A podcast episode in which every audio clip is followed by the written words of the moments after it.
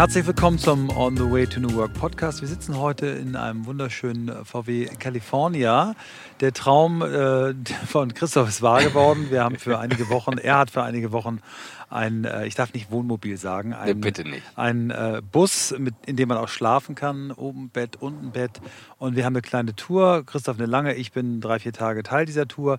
Und wir stehen heute in München, ähm, mitten in der Stadt und haben einen besonderen Gast, Philipp Hartmann. Herzlich willkommen. Jo, danke. Schön, dass ich da sein darf. Ja, ähm, Philipp ist wie wir beide auch Mitglied bei EO, Entrepreneurs Organization, aber nicht in Hamburg, sondern in Kapstadt. Kapstadt. Du bist Deutscher, lebst in Kapstadt.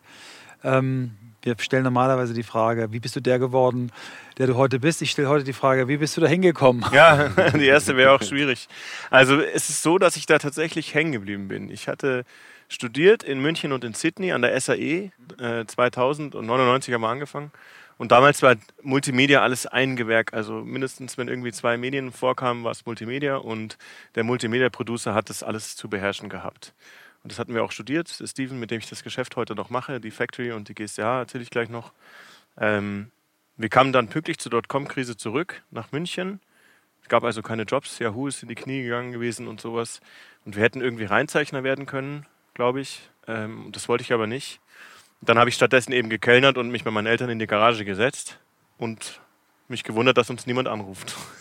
so war es auch. Mhm. Irgendwann hatten wir dann den ersten Job von Stevens Mutter, die hatte eine Freundin und der ihr Mann hatte eine Firma, der hat uns dann irgendwie einen Job geschenkt, glaube ich. So, macht mal die CD-ROM hier, die ich brauche. Das war ja das Lustige. Äh, am Anfang war das ja CD-ROMs. Ne? Ja, ja. Also die, ja. Ich ja, weiß geil. noch, bei Spring und der Kobi, die, die äh, Multimedia-Agentur-Tochter war, wurde gegründet, Elephant 7, als Agentur für CD-ROM-Marketing. Für die jetzt jüngeren Zuhörer, das sind diese Scheiben, die manchmal auf der Straße liegen, wo man sich fragt, woher glitzern die ja. so. Ja, danke.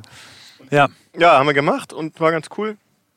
Dann hat man so ein paar Sachen irgendwie, ich weiß nicht, der Freelancer, der damals Who's Perfect bedient hat für die Webseite, der konnte das gar nicht und wir haben dann die, die HTML, statischen HTML-Webseiten gemacht für die, also irgendwie tauscht mal die Bilder aus. Die waren Briefmarken groß wegen zu viel Kilobyte. Gab es gar kein CMS dahinter natürlich. Naja, und irgendwie war es aber klar, dass wir nochmal ins Ausland wollten, nach Sydney und wir hatten Surfen angefangen und ich meine, ich war 23, ja. Und wir haben uns dann unabhängig voneinander beworben bei verschiedenen Agenturen in Kapstadt. Und zwar Kapstadt, weil Chile nicht geklappt hatte. Wir konnten beide kein Spanisch, wollten aber eigentlich nach Chile gehen hatten uns dort beworben gehabt zuerst und die hatten aber gesagt, nee, ihr könnt kein Spanisch, das funktioniert so nicht. Wir wären halt in eine mexikanische Familie gegangen nochmal, das war wirklich der Plan. Wir hätten halt, ein, weiß ich nicht, drei Monate, vier Monate Spanisch gelernt, dann eine Agentur, dann hätte ich schon gekonnt. Aber okay. In Kapstadt war halt alles auf Englisch und die Agenturen schrieben so zurück, na klar, äh, wenn ihr hier seid, kommt doch mal vorbei. Für uns war das schon der Job. klar. Und eine Agentur hatte aber dann vor Ort, also so hatte eben jener seine Gespräche, wir kamen da an, keine Ahnung, lustig war es, aber wir kamen da an und eine Agentur hat den Zusammenhang hergestellt. Origin New Media hießen die, die gibt es leider nicht mehr, die haben geiles Zeug gemacht, so Channel Design und 3D und echt cooles Zeug. Und die wollten, dass wir deren Internetabteilung aufbauen. Damals ganz viel Flash. Also wir haben wirklich viel Flash immer gemacht. Wir haben noch mal eine Flash-Agentur dann und so. Ja, und der Rudy, der Geschäftsführer oder Gründer dort, der hat, war cool. Der hat auch so einen langen Pferdeschwanz gehabt und einen großen Bart. Er hat so gesagt, ja, also ihr seid ja eigentlich zwei Junioren und ich suche einen Senior, aber ihr könnt euch die Stelle teilen. Halbes Gehalt. Super. Und wir so, ja, yeah, haben wir natürlich gemacht, ja klar. Ja. Äh, war auch gut. Wir hatten dann halt einen Anschluss und irgendwie, weiß ich nicht, ein halbes Gehalt und, und ein paar Leute und ein Visum und so, und alles geklärt. Ja, und dann war es eben so, das war, weißt du, 2000, 2002 oder 2000, Anfang 2003, irgend sogar 2002 muss es gewesen sein. Dann war es eben so, dass die alten Kunden aus der Garage uns nach wie vor anschrieben. Also die sagten dann immer, ja, könnt ihr nicht wieder das Update machen für Who's Perfect, das ist jetzt Herbst, wir müssen vier Bilder austauschen oder irgend sowas. Und wir haben immer gesagt, ja, klar, gerne, aber wir sind nicht da, wir sind in Afrika. Und dann kam immer zurück, ist doch egal, Hauptsache geht pünktlich online. Das Geschäftsmodell. Wir können also plus minus drei Stunden reisen, zwei Laptops Agenturen aufbauen in Deutschland. So haben wir auch angefangen. Wirklich für Agenturen verlängerte Werkbank, wo wir jetzt wieder zurück hingehen mit der Factory auch. Ähm, und ja, hatten gesagt, wir können einen festen Kundenstamm haben. Agenturen sagen immer ja und dann können sie es nicht. Und dann geben sie es raus. und können aber, können aber reisen und, und, und so produzieren irgendwie und uns sozusagen ein freies Leben schaffen. Also so die Begrifflichkeit wie digitaler Nomade oder sowas, das gab es ja Gab's überhaupt nicht, gar nicht. nee. Nein, never. Also da gab es ja diesen Mann mit den roten Haaren, der war, glaube ich, auch mal bei euch zu Besuch. Der hat es ja sehr, äh, Sascha. also Sascha ich kenne ihn nicht, er hat politisch ja sehr gut äh, dann kommuniziert, aber da hatten wir das schon zehn Jahre lang gemacht, so ungefähr. Ja. Mhm. Und es war echt cool, aber also es ist einfach Der passiert. Mann mit den roten Haaren. Der ist ja nett. Der, der ist ein super Typ und der hat gerade ein mega Buch geschrieben, Ah, was cool. in der Spiegel-Bestsellerliste unter den Top 10 ist. Kann ich dringend empfehlen. Shoutout to Sascha und seinem Buch Der Realitätsschock. Kleine Werbeeinwendung. Ja, sehr Und wieder gut. zurück Ja, zu dir. ja. Wurde, es wurde mir schon auf der Tour jetzt mehrfach anheimgetragen Ja. und ich glaube, jetzt das ist die zehnte Empfehlung. Ich werde es jetzt lesen. Do it. Sascha, wir wollen alle 3-1 haben, wenn du uns hörst. Okay. Und ähm, genau, also daraus ist dann irgendwann die Agentur entstanden. Wir haben dann dort natürlich gekündigt nach, glaube neun Monaten. Das war auch das Maximale, was ich jemals angestellt war. Außer als ich 16 war, war ich tatsächlich im Minimal Käseschneider, weil ihr auch über New Work sprecht hier. Da habe ich also Käse geschnitten, aber sonst war ich nie äh, angestellt, sondern immer nur unternehmerisch oder selbstständig tätig. Ja, und wir sind dann halt äh, Agenturen. Also es ist so schön, wir sind ja im Podcast und leider kein Film, weil Christoph versucht gerade hier wieder äh, seiner Filmleidenschaft nachzugehen und seine Handys Sorgt dafür, dass man sieht, wo wir knallen andauernd runter. Das Okay. ist das Klappt dritte nicht. Mal, dass das Jetzt Ding konzentriere dich mal auf das wunderschöne Ja, Gespräch. ja, ich bin Äh, da. Ich- Philipp ist hier mit einer Leidenschaft dabei, die, Sorge mit- äh, auch ein ich bisschen sorge mehr Aufmerksamkeit. für filmische- und Nee, nee, ist okay, ich bin ganz easy. Ja, okay. Ja, und dann haben wir, äh, ich habe ja fünf Kinder, das kommt ja auch noch Das gleich. kommt noch. Deshalb, ja, für mich ist nicht das hier einfach Heb's noch Urlaub auf. Heb's noch auf. Jetzt auf. Aufheben, weil äh, tatsächlich, du wurdest mir von Michael so vorgestellt. mit den Kindern. Ja, also äh, es Ja. gibt da eine Headline zu. Kleiner Cliffhanger, fünf Kinder in 13 Monaten. Ja. Für die, die jetzt ausschalten wollen, unter müsst- zwei. Unter zwei, genau. Innerhalb von 13 Monaten. Wir wollen aber bitte jetzt Ja. das noch nicht hören. Wir wollen jetzt Äh, immer bei dir bleiben. Genau, also dann haben wir, also ich bin dann wirklich nach Deutschland, habe, ähm, es war ungefähr so, 800 E-Mails, hat 50 Termine gemacht, bei euch war ich bestimmt auch, waren anderthalb Jobs und davon ist ein halber Kunde hängen geblieben. Also 800 E-Mails pro Stadt, waren 50 Termine und ich bin dann mit dem Medienrechner von Aldi hin und habe immer gesagt, wir können alles. Natürlich, könnten wir ja auch, sonst haben wir halt einen Kumpel aus dem Studium angerufen, der konnte halt auch 3D oder so. Ja, und hat aber geklappt. Und ähm, irgendwann war das sozusagen so erfolgreich, in Anführungszeichen, dass es richtig doof war, weil wir haben immer den Agenturen die Pitches gewonnen ja, oder die Preise. Aber es waren natürlich nicht unsere Kunden oder unsere äh, Preise, die da gewonnen wurden, sondern die Agentur hatte das Risiko getragen, uns bezahlt. Auf einmal gab es uns natürlich nicht mehr, war ja auch okay. Also, und äh, dann hatte die Agentur das. Das heißt, nach ungefähr so, ja, ich glaube so vier, fünf Jahren haben wir entschieden, hey, wir müssen auch wirklich eigene Endkunden aufbauen. Und haben wir dann auch gemacht. War recht gut. Und damit schöne Sachen gehabt. FC Bayern. Wir waren sieben Jahre lang dann äh, letztlich Digital Lead der Brauerei Weinstefan. Äh, bayerischste, älteste Ui, Brauerei der Welt. ja- Aus Kapstadt raus. Aus Kapstadt. Ja, ja. Das ist Haben wir- krasse haben wir- Story, ja. ja. Oder ähm, WWK Versicherung, äh, Philips Healthcare. Also schöne Kunden. Und dann eben immer noch mit größeren Agenturen im Schulterschluss, wo wir so Zeug ausproduzieren für, für diese, wenn die irgendwie keine Kapazitäten haben oder Spezialleistungen äh, brauchen. Ähm, genau, also so bin ich da hingekommen. Damals gab es ja noch, als ihr damit angefangen habt, gab es ja noch kein Slack und äh, kollaborative Worktools. Ja, ja. Noch keiner war in der Cloud. Das war noch alles. Wie habt ihr euch Hey, organisiert wir haben und da gearbeitet? Server einge also ich habe einen Server eingecheckt nach Kapstadt, weil es gab keinen, also es gab keine Netzwerkkarten, die so schnell waren, dass wir irgendwie arbeiten konnten. Dann hatte ich halt so eine große Kiste und kam da total gestresst an am Flughafen in München und die so, ja, du kannst hier das nicht mitnehmen ins Handgepäck, den Rechner. Ich so, ja, aber wie soll ich es denn machen?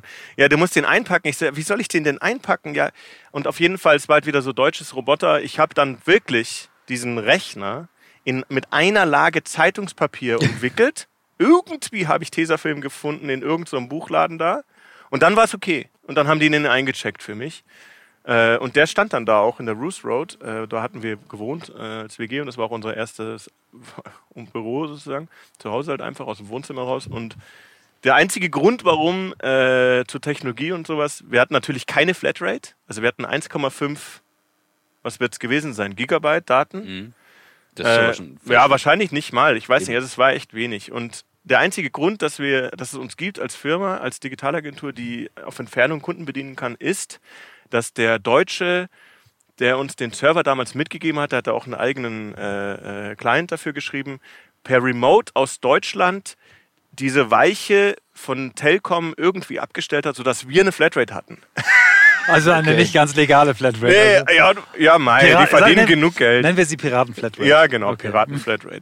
Und ähm, Ja, und der ging's. Grund, dass irgendwie nicht nicht der Strom bei uns ausgefallen ist, das war nämlich damals auch das Problem mit dem Loadshedding, ist ja jetzt wieder so, äh, da äh, war, dass wir zum Glück mit diesem Haus näher an der City Bowl waren. Also die Innenstadt hat man eben nicht abgeschaltet. Aber wir sind oft mit irgendeinem Festplatte zum Internetcafé runter und haben das Zeug hochgeladen, weil natürlich doch irgendwas nicht ging, damit es halt pünktlich online ging. Aber es war nie ein Problem für die. Und heute ist es ja egal. Also heute Ja, aber das ist krass, das ist ja nicht lange her. Und Nee, ist nicht das hat lange. einfach echt viel Geld gekostet oder es gab keine Möglichkeit. Und wir denken halt so, oh, pff, easy peasy. Früher gab es noch Telefonkette in der Schule, wenn der Lehrer krank war. Geil. Ja, der, der, der große Vorteil äh, dieses Modells ist ja, du kannst deiner Leidenschaft Surfen nachgehen. Du Genau. hast dieses wunderbare Leben dort. Äh, ihr habt noch einen zweiten Effekt. Ihr habt ja im Wesentlichen deutsche Kunden. Das heißt, äh, ihr habt äh, eine Kostenbasis, die ein bisschen anders ist als Ja. hier. Also ihr habt da durchaus einen Vorteil. Ähm, gibt es andere, gibt's andere, äh, gibt's andere deutsche Agenturen, die das so machen Nee. wie ihr? Nee, also ich kenne keine. Ich kenne eine Schweizer Agentur, die macht SEO oder SEA, glaube ich.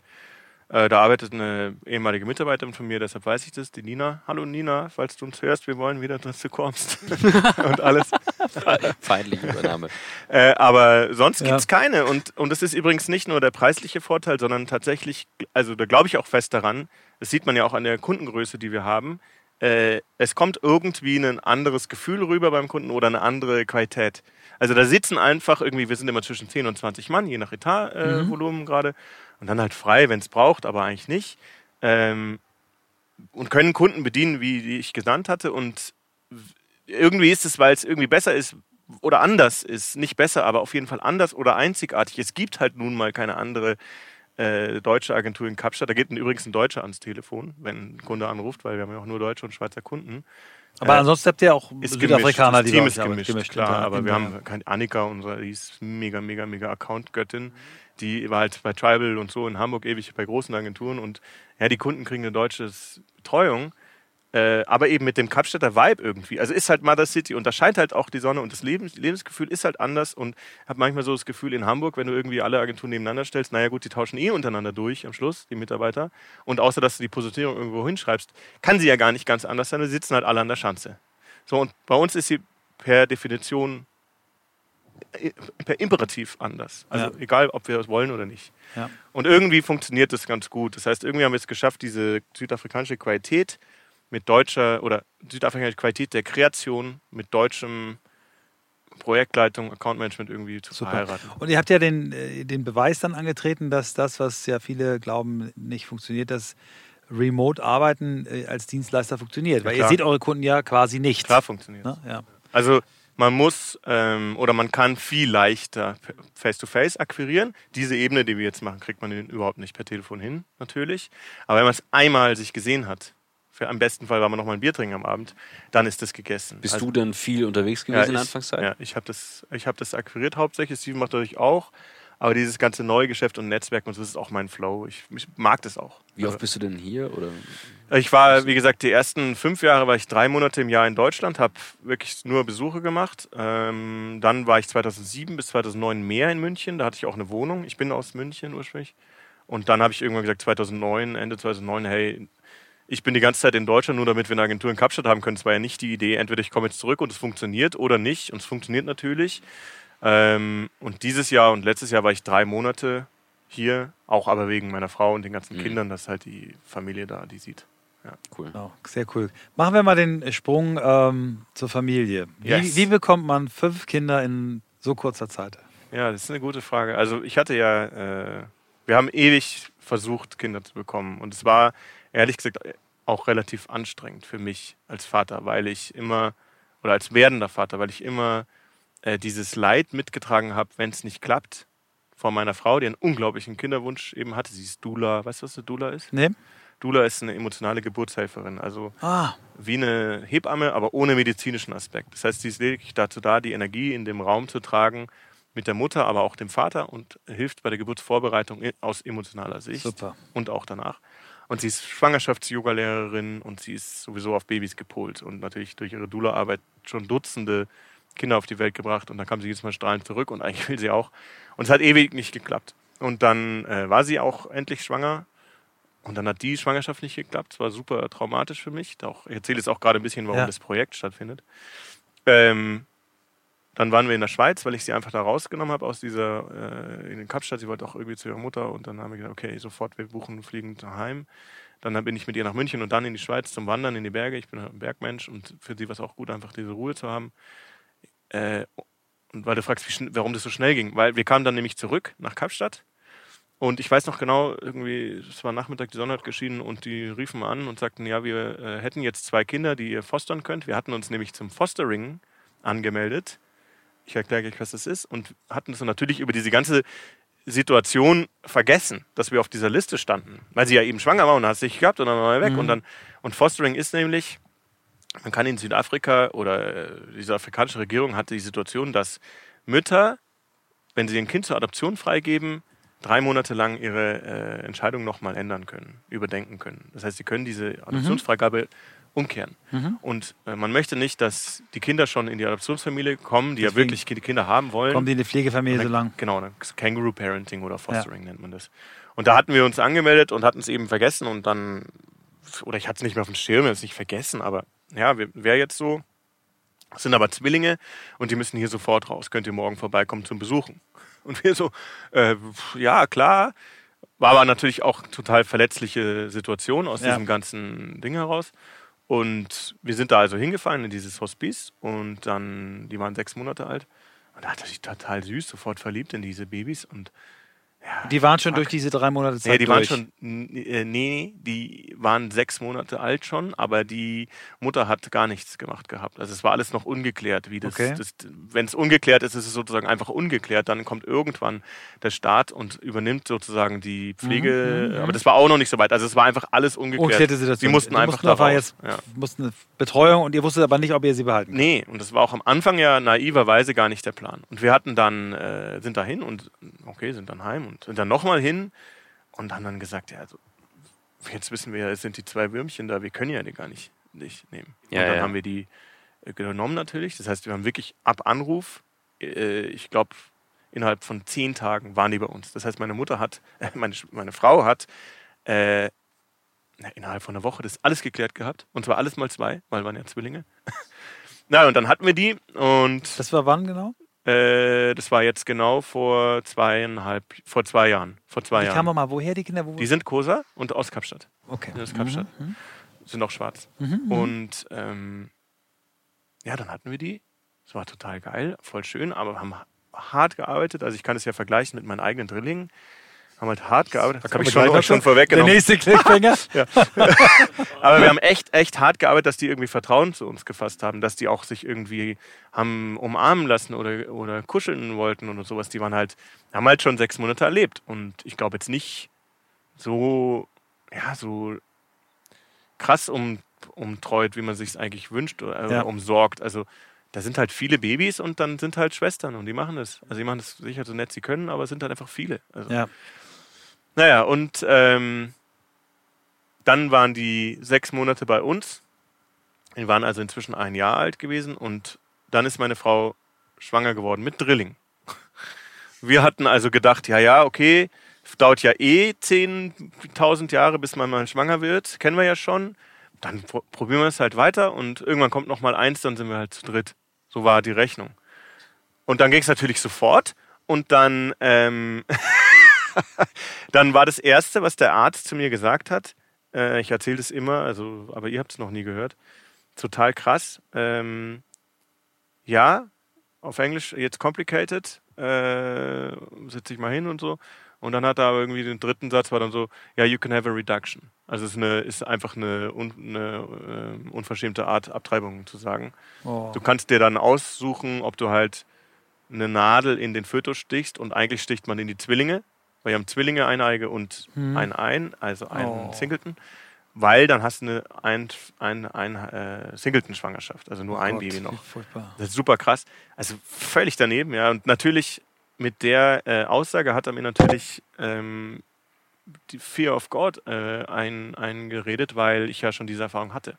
Das heißt, ich war also pünktlich gebrieft, dass jetzt alle sterben.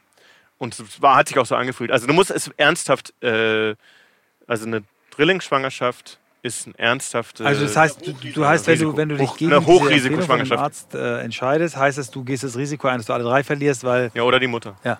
Ach krass. Oder ein Kind oder. Ja. Also es ist wirklich eine Risikoschwangerschaft. Und es war natürlich dann auch anstrengend. Es war dann so. Ähm, Wie hat deine Frau reagiert? ja, die hat, die jetzt hat äh, zwei Wochen lang, das sagt sie auch selber, deshalb, sie fängt jetzt auch einen Podcast an, On the Run Mums. On the Run Mums, Leute, müsst ihr euch wenigstens auf Instagram bis jetzt mal durchstarten, die beiden Mädels. Ähm, wo die wirklich wertvolle Sachen erzählen, also unglaublich. Aber sie hat ähm, erstmal das zwei Wochen lang ignoriert. Die hat es verdrängt. Die hat mit mir auch nicht darüber gesprochen. Ich habe gesagt, du, wir müssen jetzt mal darüber reden, wie machen wir das und so. Und die hat gesagt, no, it's not happening. Also es passiert nicht. Wir, wir, äh, es gibt es nicht, das Ganze. Und ähm, nach zwei Wochen hat sie dann einen äh, Nervenzusammenbruch bekommen oder sowas. Und dann hat sie gesagt, okay, also jetzt besprechen wir es. Wie machen wir es? wie hat sie da reagiert? Also wie, wie Ja, sie hat erstmal geweint und, und gesagt, warum passiert es mir? Und sie ist als, als Doula und sowieso total passionate über also natürliche Geburt und sowas. Es war ihr als Spezialistin natürlich klar, dass sie das alles nie erfahren wird, dass sie halt ganz kurz nur schwanger sein wird, dass sie stillen wird, dass es alles schwierig sein wird, dass das total, ähm, das war mir alles gar nicht so klar. Das, deshalb mache ich auch mein Projekt, weil Männern sagt nämlich nie einer, dass bei der Schwangerschaft oder irgendwie Menschen auch sterben können. Ich wusste das alles. gar nicht. Ich habe immer gedacht, ja, dann ist sie jetzt schwanger, und dann kaufe ich halt, und so habe ich auch übrigens die erste Schwangerschaft angegangen. Das war ein mega Schock.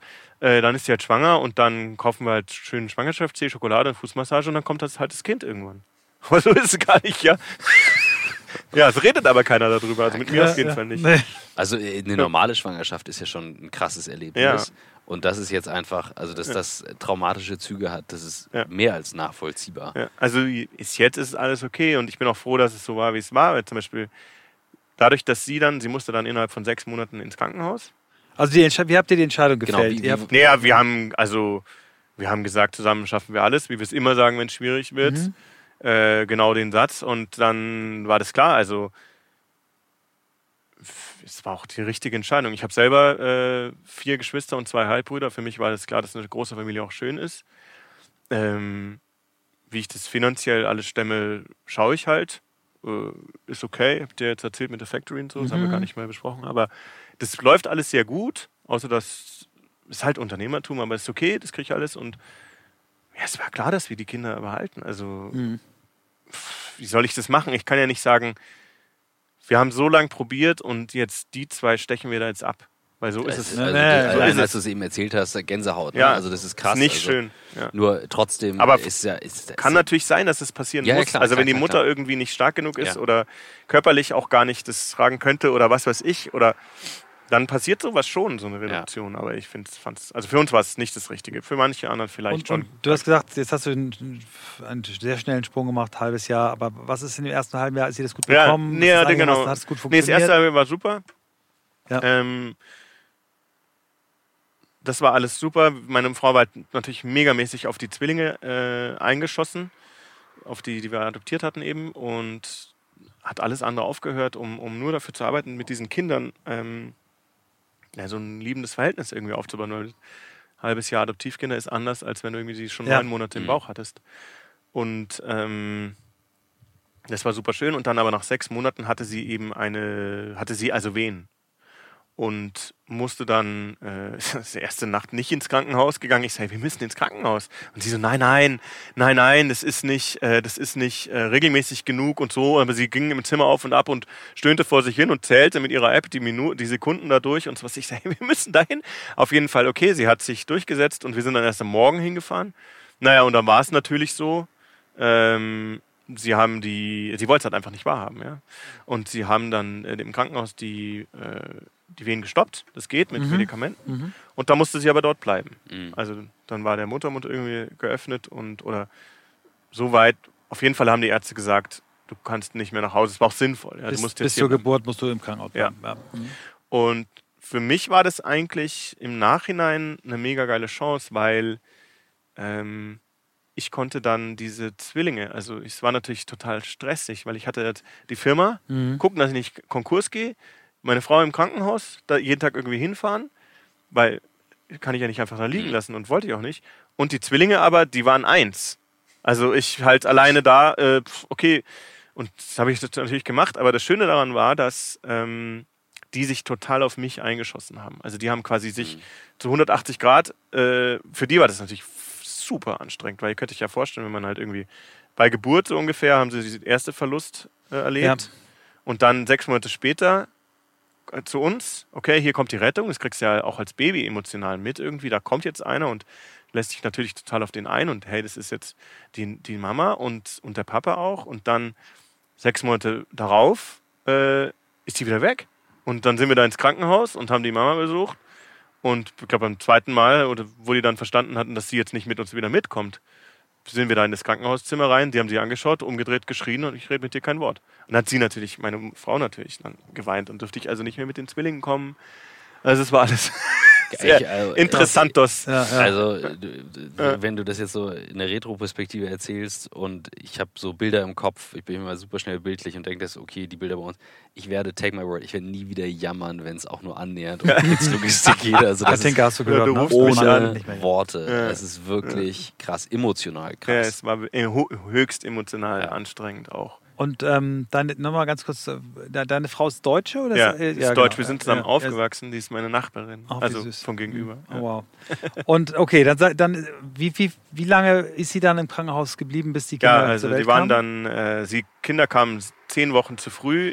Ähm, dann musste sie noch mal, weiß ich nicht, drei Wochen oder so im Bett liegen, weil es ja auch eine Mega-Operation ist. Also es war auch eine krasse.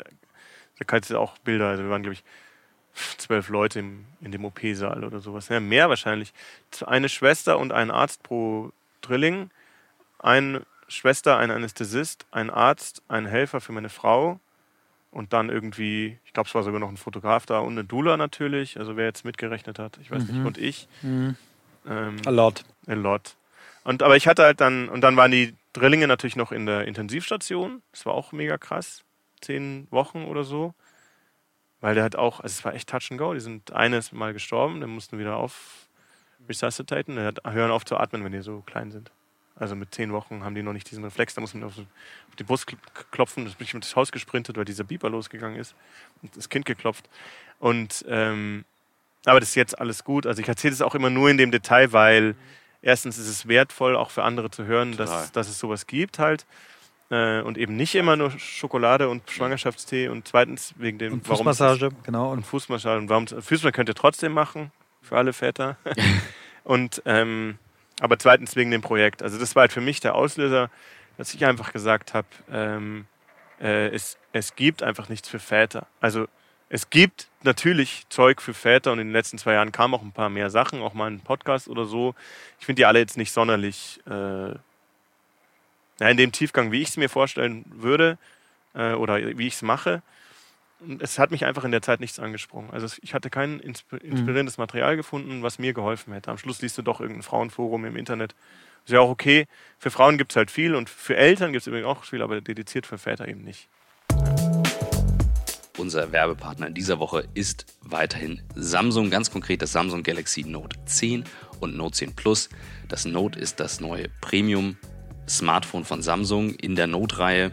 Wie die einen oder anderen von euch wissen, packt Samsung wirklich alles an Wissen, alles an Features rein, was möglich ist. Das heißt, ihr habt hier ein echtes Arbeitstier, könnt es auch als Videokonsole, Spielkonsole, Videoschnittstudio, wie ich es manchmal benutze, ähm, einsetzen. Für mich ist das mein Hauptarbeitstool. Ich habe selber das Note 10 Plus und der S-Pen, der mit in der Note-Reihe immer dabei ist, ist für mich wirklich die Möglichkeit, auf dem Smartphone dann alles zu machen, anstatt eben am Laptop zu arbeiten.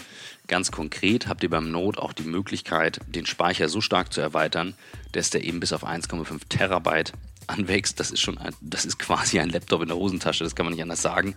Und ähm, das Gerät ist extrem dünn für die Größe und damit eben auch leicht, leicht und handlich.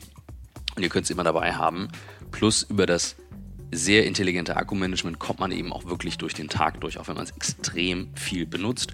Und eben mein Hauptarbeitstool dabei ist der S-Pen, der in der Note-Reihe dabei ist. Ich mache wahnsinnig viele Notizen am Screen. Ähm, ich mache Screenshots, beschrifte die kurz, verschicke sie dann. Das ist für mich wirklich das, wo ich es dann einsetze. Also schaut euch mal das Galaxy Note 10 und Note 10 Plus an. Wie gesagt, ich bin großer Fan. Ihr könnt gerne fragen. Ihr könnt auch mal Michael fragen, was er dazu sagt, weil wir diskutieren viel darüber. Auf samsung.de slash galaxy-note 10 findet ihr mehr Informationen. Wir freuen uns jetzt mit euch zusammen auf die neue Folge On the Way to New Work. Beschreib mal einmal, was du da machst, weil Michael hat es Ja. auch nur angedeutet Mhm. vorhin und ich glaube, das Ja. kennt, weiß hier keiner. Also ich mache ähm, einen Podcast, der heißt Being Dad.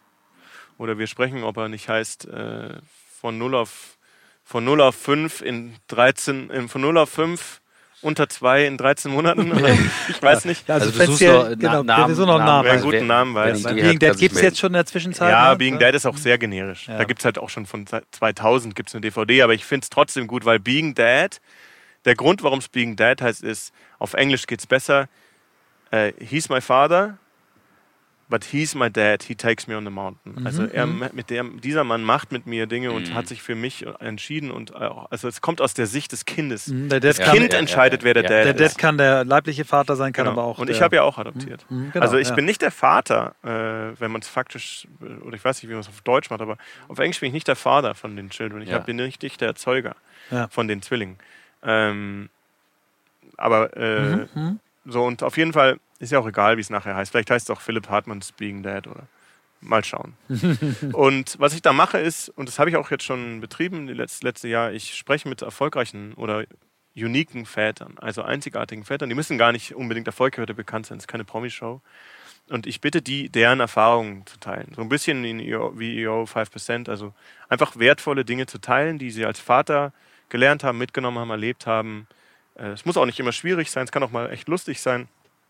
Und da kommen halt richtig, richtig coole und schöne Geschichten raus. Also Magst ein- du mal eine teilen? ja, ich kann ein paar. Also einer zum Beispiel, der Walter, der hat ein Kind, ähm, der hat, der Sohn hat, der Sai, hat nur einen Arm. Also keine Beine und nur einen Arm, die habe ich glaube ich schon Mhm, erzählt. Genau. Und mit zwei haben sie äh, es geschafft, dass er auf Prothesen gelaufen ist.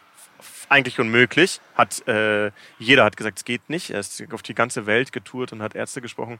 Und dann ein Arzt in Heidelberg, äh, ich glaube, der heißt Dr. Carstens, Professor Dr. Carstens, der hat es geschafft. Ähm, das ganz nonchalant so, ja, okay, 80% Chance. Und der, der äh, wollte so, wie? Jeder sagt, es geht nicht. Äh, wie bist du sicher? Ja, so 80%. Und die und die Sachen müsste er machen. Nicht invasiv, also es ist eine, ist wie ein, weiß nicht, es eine Physiotherapie ist ja keine Physiotherapie, aber äh, der Eingriff ist eben nicht, wird nicht geschnitten, sondern zwei ausgerenkte Hüften und eben kein, keine Beine und irgendwie muss man es dann schaffen, dass die Prothesen funktionieren. Ich weiß nicht, wie es geht. Naja, auf jeden Fall, das hat er geschafft und dann mit neun haben sie es geschafft, dass er zusammen sind sie auf den Mount Kilimanjaro. Jüngstes Wow. Differently Abled Child ever auf dem Mount Kilimanjaro. Und das macht er ja nicht als äh, Unternehmer oder so, sondern das macht er mit seiner Energie als Vater. Ja? Mhm. Oder den Warren Rustin habe ich äh, gehabt, den hat, kennt ihr ja auch. Ja. Ja. Mhm. der ist super. Sieben Kinder, 19 Enkel. 19 Und Enkel das Erste, was kennt er er aber sagt, ich weiß nicht, ob ihr mit ihm über Family gesprochen habt, ist ja so ein bisschen auch sein Thema. Der sagt, 9 to 5 oder 9 to 6 und wenn du deinen Job nicht in 9 to 6 machen kannst, Ja. ein bisschen auf New Work, dann mach was anderes, weil dann machst du den falschen Job. Ja, das hat er auch erzählt. Ja. Und das, da ist er auch eisenhart. Also, Ja, er die, die, leben ja alle, die leben ja alle nah bei ihm dran auch. die leben alle auf seinem Gland und deshalb glaube ich ihm eben auch, dass er das, was er über Familie sagt, ähm, auch stimmt, weil die müssen ja nicht als Erwachsene dahin zurückziehen und deshalb fand ich das so super interessant und wert. Und der mentort mich eben und der ist so, wie er ist, also der, äh, wie er es sagt, der sagt, das spielt es nicht nur. Und ähm, ach, da gab es doch viele andere Ja, Väter. schön. ich weiß nicht, ähm, Du hast wie viele Folgen schon aufgenommen? zehn oder zwölf. Und du bist jetzt quasi auf der Suche nach dem richtigen Partner. Ich würde gern, also Ja. entweder nehme ich einen Investor dazu Mhm. oder einen Sponsor. Mhm. und ähm, äh, äh, total nett. Zum Beispiel äh, Ministry Group, ja, das ist eine digitale Transformationsberatung, Mhm, die kennt ihr, glaube ich, Mhm. auch. Äh, die haben jetzt letztens mir einfach geschenkt, dass sie eine Webseite machen äh, für mich, für das Projekt, weil ich das halt nebenher Bootstrap Mhm. irgendwie mache. Und ähm, die helfen mir auch, diese ganze Infrastruktur für den Podcast aufzusetzen und so. Also Mhm. super geil. Also irgendwie ist da auch passiert. Sind auch Väter, alle, die das da machen.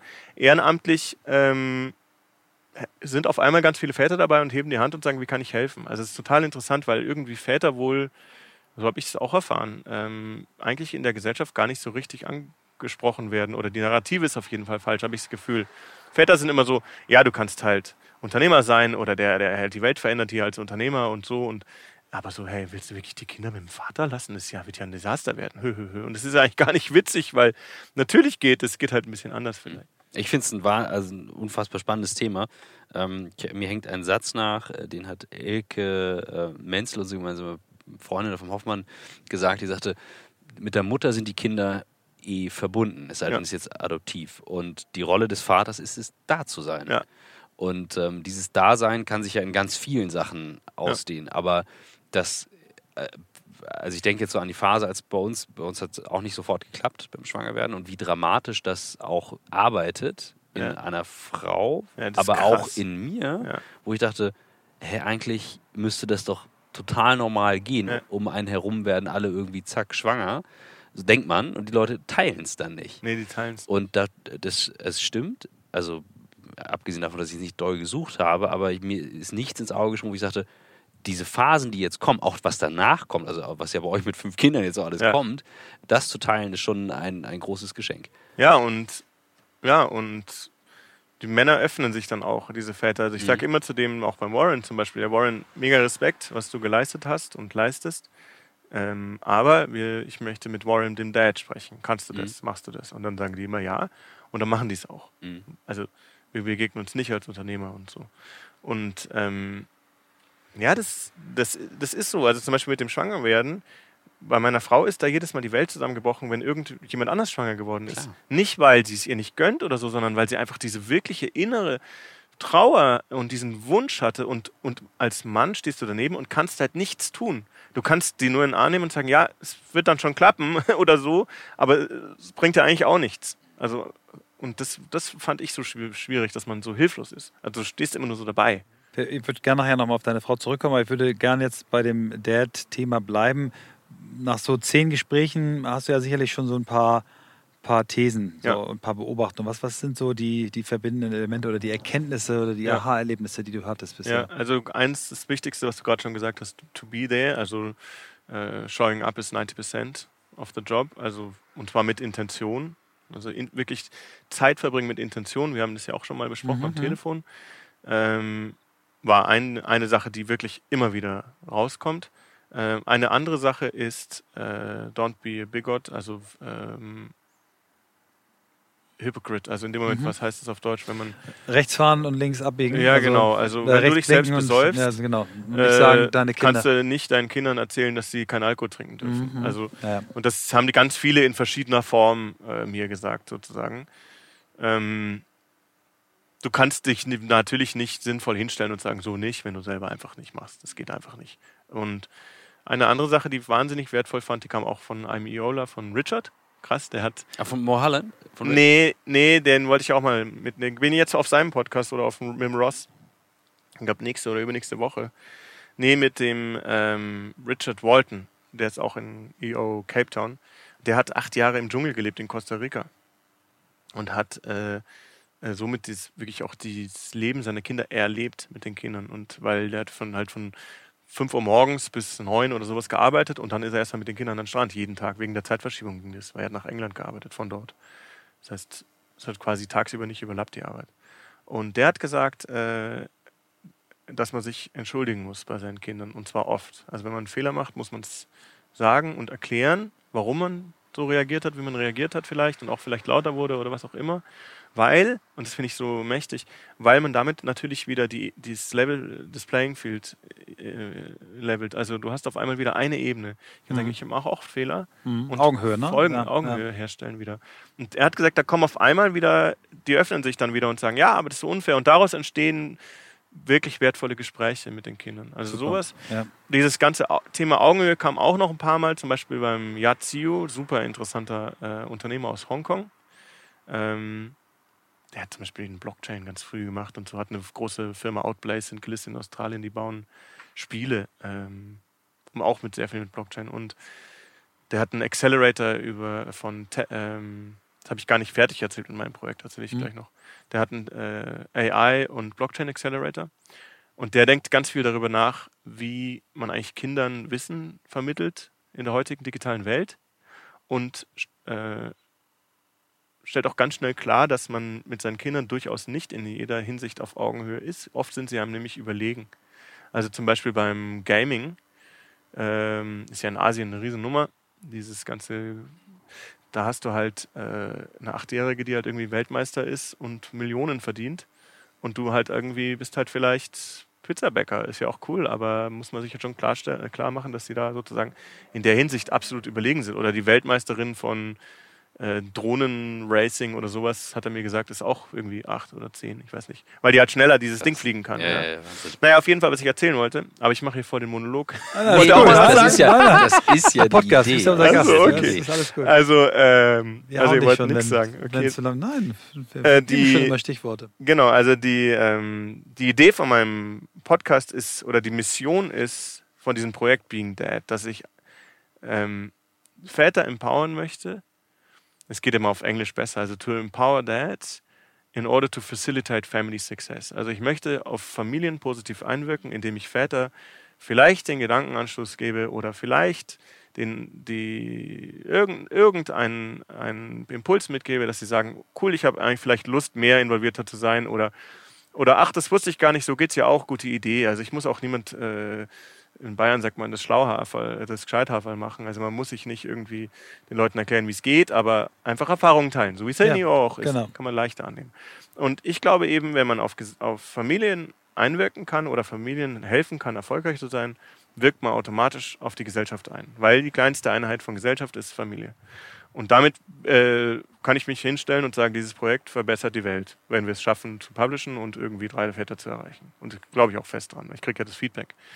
Und ich möchte dann eigentlich mit der Reichweite dieses Podcasts äh, eine Kickstarter-Kampagne machen und eine Fernsehserie machen, wo man etwas mehr, also auch visuellen Einblick in diese Familien äh, oder diese Männer bekommt.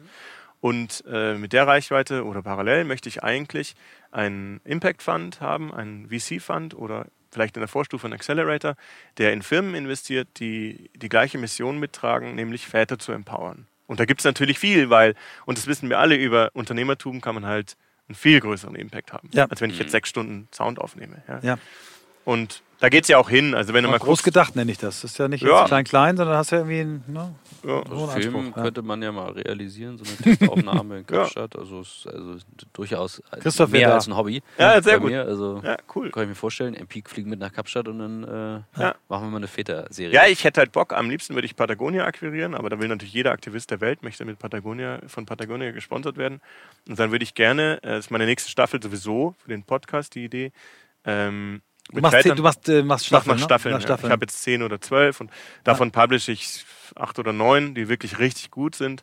Und dann mache ich halt noch zwei. Und die drei. kriegen so einen Überbegriff, äh, jede Staffel? Oder, ähm, oder? Die erste war einfach Being Dead. Ja, ja. Und die zweite wird jetzt sein ähm, Schwerpunkt Sustainability, weil ich mich auf den Standpunkt stelle, dass man mit Vätern oder einen anderen Zugang hat und Väter auch nochmal eine andere Sichtweise vielleicht auf die Zukunft mhm. haben. Also wenn ich einfach keine Kinder habe und auch nie welche haben will und auch haben werde, habe ich vielleicht gegebenenfalls eine andere Sichtweise. Also ich kann das äh, bestätigen, dass äh, Michael weiß, dass mich treibt das Thema äh, intensiv seit einem Jahr um, zu sagen, okay, was können wir tun, auch mit unserer ja. Reichweite, auch mit den Videos. Und das ist vor allem den Kindern geschuldet. Völlig klar. Genau. Ich, bei meiner Tochter, die ist vier, dass ich, ich weiß ganz genau, die wird mir irgendwie die Frage stellen. Ja. Hast du was gemacht? Ja, hast Zeit? du was gemacht? Also warum hast du nichts gemacht? Ja. Das kennen wir ja schon aus, bei Adolf Hitler haben ja auch die Leute dann gesagt, warum hast du nichts gemacht? Ja. Und warum machen wir nichts? Also ich mache auch nicht genug, aber ich befasse mich wenigstens mit dem Thema und ich, ich, ich möchte da irgendwas machen. Ich habe auch keine Lösungen für alles, aber vielleicht ist es mein Beitrag, dass ich natürlich so nachhaltig lebe, wie ich kann oder wie es halt geht. Und man muss auch nicht sein Leben beenden, aber vielleicht spreche ich mit Vätern, die mehr Impact haben und gebe denen eine Plattform. Und dann mag es auch sein, dass das was bewirkt. Ich weiß es nicht, aber wenigstens haben wir da was versucht. Vielleicht mit dem Vater von Greta. Ja, der wäre zum Beispiel ja. cool. Ja, stimmt. Der wäre cool. Oder der Gründer von Sea Shepherd, äh, ja. der da die Wale beschützt und der hat sicherlich kontrovers, aber deshalb auch interessant. Oder der Gründer von Patagonia. Aber die, also tatsächlich die, das mit Greta gestern, um das nochmal einzuordnen, wir hatten gestern äh, Obama hier gesehen, der sagte, ähm, bei Bits and Pretzels, bei Bits and Pretzels ja. der eben sagte, eine, diese Bürde, dass ein 16-jähriges Mädchen äh, die, die Leadfigur sein müsste, das ist schon äh, hart. Ja, sehr traurig. hart und eigentlich ja. traurig für unsere Welt. Und ähm, dann sagte gestern Claudia, die wir im Podcast hatten, naja, die macht das ja schon seit acht Jahren. Die, ist ja, die hat, die eine, hat Depression bekommen, äh, für die Eltern muss das hochdramatisch gewesen sein. Ähm, die hat ein Jahr das Essen nahezu ganz eingestellt. Ne? Also irre.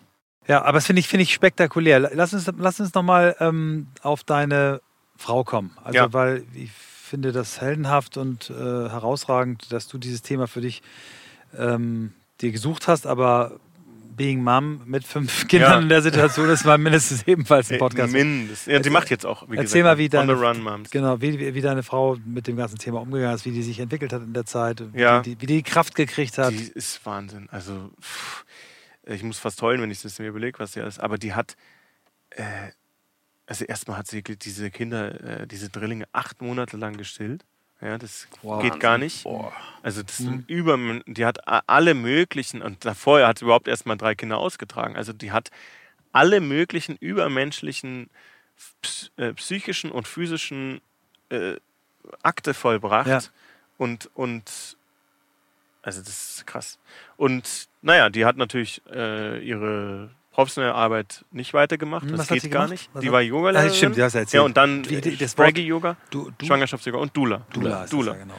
Und die ist eine unglaublich gute Dula, weil sie halt, sie hat heilende Hände auch Mhm, mhm. und sie kann halt in einem Raum, äh, man kann Meditation facilitaten. Hat, es hat zum Beispiel auch Body-Soul-Connection gemacht. Mhm. Das ist was abgefahren ist. Das habe ich auch gemacht, das funktioniert. Also für mich hat es funktioniert, super krass.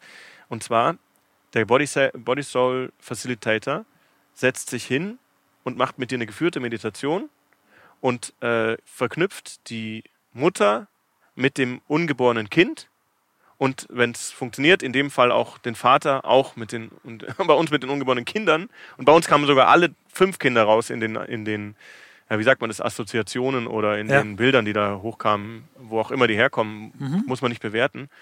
Ähm, also es war toll. Und das kann sie auch. Ähm, ja, und sie ist halt jetzt wirklich Mutter mit Leib und Seele und wuppt da die, diese fünf Kinder. Ja, und macht das mit, Liebe und, und Wahnsinn. unglaublicher Energie. Ich weiß nicht, wie sie das schafft. Also wenn ich wirklich nicht mehr aufstehen konnte nachts, weil ich irgendwie tags arbeite, dann schreien die ja auch alle. Die ziehen ja alle Energie ab die ganze Zeit Ja, und ja. die ziehen auch an den Anziehsachen rum und sowas. Und bei ihr ja noch mehr. Und da bin ich ja auch mal irgendwie zwischendurch nebenan. Ich arbeite von zu Hause, damit ich die Kinder sehen kann. Äh, aber dann bin ich halt sozusagen nur 10 Meter weg, kann also sofort rüber. Und es ging auch gar nicht anders am Anfang. Also, dass mein Geschäftspartner hat das auch, habe ich ihm für immer zu verdanken, dass er das da irgendwie ermöglicht hat. Ähm, ja, auf jeden Fall, die ziehen da Energie ab und wenn ich nicht mehr aufstehen konnte, die steht immer noch auf. Also, und jede Nacht. Und klar, die ist dann morgens vielleicht mal grantig, aber das darf man ja auch wirklich zugestehen. Also, Definitiv. also, die macht äh, das toll. Ja, krass. Also und krass, dass ihr das teilt. Ne? Also die Ja. so eine Erfahrung ähm, zu teilen und dann eben, weil und völlig zu Recht sind, sind auch Familien mit einem Kind und auch mit zwei Kindern schon. Ja, ja. Weil es einfach, Ja. es ist einfach krass, es ist Ja. eine krasse Erfahrung. Und dann zu sagen, okay, ich habe jemand anderes, der hat es auch mal gemacht und ich höre mir das an, das kann ich mir als sehr, sehr hilfreich vorstellen. Ist auch kein Wettbewerb. Also Nee, andere klar. Leute können halt, sind halt so und sind halt so und das ist von ein Kind bis acht Kinder kann einfach unglaublich intensiv sein. Und Kinder sind ja auch verschieden. Also manche Kinder sind viel einfacher und manche Kinder sind halt schwieriger oder die Konstellation ist schwierig und das Wie viel Zeit bleibt für euch oder nehmt ihr euch Zeit Ganz- für euch selber? Ja, also es ist ein ganz wichtiger Punkt. Also wir haben, ich vor allem habe von Anfang an gesagt, wir sind nicht nur Eltern, sondern wir waren auch mal irgendwann Lover und äh, wir waren mal beste Freunde und wir waren mal Eheleute und so weiter und jetzt sind wir auch Eltern. Also müssen wir uns unsere ganzen alten Rollen, auch behalten. Und wir gehen zum Beispiel äh, einmal die Woche dediziert auf Date Night, da gehen wir irgendwie schön essen oder sowas. Und das ziehen wir auch rigoros durch, weil das in den Kalender schreiben ist leicht, aber das dann wieder nicht zu machen ist auch leicht. Mhm. Und ähm, was wir jetzt Das müssen wir rausschneiden, sonst hört Warum? meine Frau das. Nein, Also, das ist, ich- äh, also ich ich, jetzt rausschneiden und meiner Frau extra nochmal. ja, so. Das ist, genau, das ist eine ganz große Schwäche von mir, ganz äh, absolut. Und das ist äh, ja von mir ja auch. Also, ist, äh, ja regelmäßig, Ja. einfach regelmäßig ver verbindlicher Termin mit deiner Frau. Ein- Ja, wir haben noch eine- was. Ja. Und zwar äh, habe ich das auch dem Warren äh, zu verdanken, den Anstoß wenigstens. Mit mir Mission und Vision entwickelt und sowas. Und wir haben dann die Family Mission Vision. Family das, muss Mission man, Vision. das ist bei ihm ein ganz spezielles Genau, Thema. Das genau da bin ich gerade noch dabei. Aber wir haben meine, also er mentort mich persönlich. Und ähm, da kam natürlich mit raus, dass ich eine Family Mission und Vision haben will. Er machte diese Four Buckets, also äh, äh, Family, Business, Community und Self. Mhm. Und in den Four Buckets hat er gewisse Ziele für sich. Und ich habe eben all meine in die Four Buckets auch reingeschrieben. Und es, die Ziele funktionieren nur, wenn du eben mit Intention daran arbeitest, nämlich gewisse Activities darunter legst. Und eine Activity die ich haben möchte. Mein Ziel ist da, uh, to live a life um, worthy of the respect and the love of my children and my wife. Also, dass ich das Leben so lebe, dass ich der, die, ja, auf Englisch, auf Deutsch weiß ich nicht, wie man das sagt. Ich und, glaube, unsere Hörerinnen und genau, Hörer und ähm, da gehört halt dazu, dass ich zum Beispiel mit meinen Kindern Solo-Dates mache, möchte ich halt.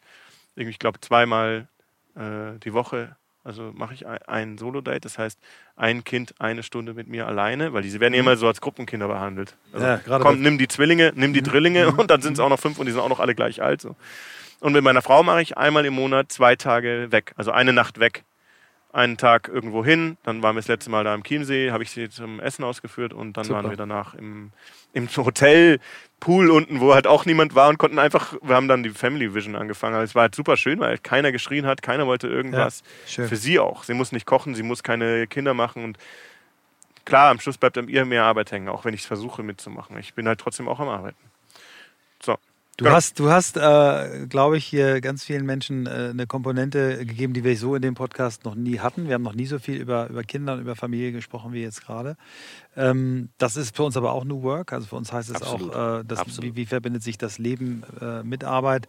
Ähm, Sascha Lobo noch einmal zitiert, der hat äh, in seinem Kapitel, er hat zehn Kapitel über die, sagen wir mal, Herausforderungen unserer Zeit geschrieben. Eine ist New Work, er hat eben geschrieben, seine Definition von New Work ist, dass sich nicht mehr das, ähm, das Leben um die Arbeit herum organisiert, sondern die Arbeit um das Leben. Und ich äh, glaube, bei dir zu spüren, dass, dass du einen sehr ähnlichen Ansatz hast. Und ich würde jetzt gerne mal so zum Schluss äh, auf Arbeit zurückkommen. Du bist jetzt gerade ja, wobei es auch wieder das gesamte Paket ist, du planst gerade um, du willst mit der Familie wieder zurück nach Deutschland kommen.